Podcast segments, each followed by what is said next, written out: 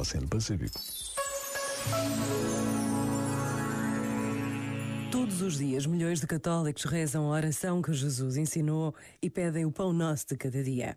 Um pedido muito sério que implica uma enorme confiança na providência de Deus, um desprendimento de tudo quanto possa ser supérfluo e ainda a consciência de que neste mundo em que vivemos são tantos os que não conseguem ter este pão nosso de cada dia. Rezar-se com seriedade implica deixarmos-nos tocar pelas palavras de forma a transformarmos a nossa vida. Tal como aconteceu com São Mateus, o cobrador de impostos, que no tempo de Jesus deixou tudo para o seguir. A Igreja celebra hoje a festa deste grande apóstolo e evangelista.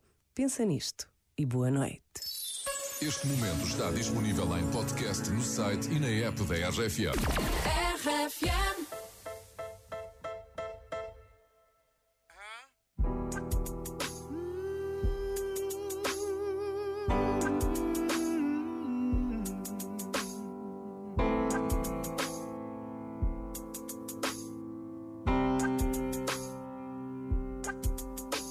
I'm young and I'm foolish.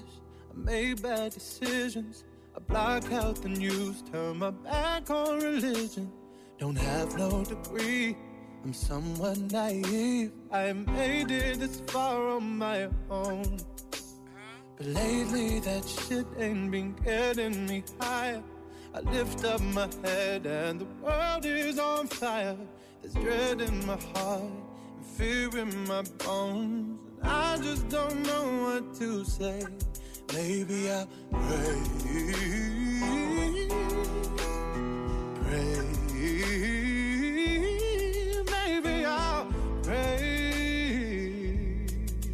I have never believed in you, no, but I'm gonna pray.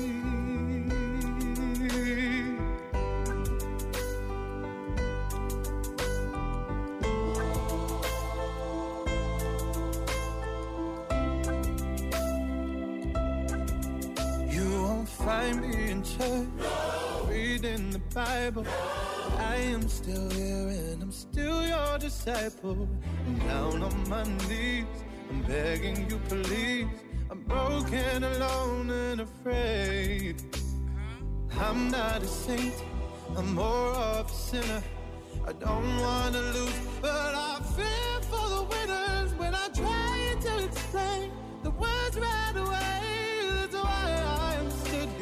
day, and I'm gonna pray.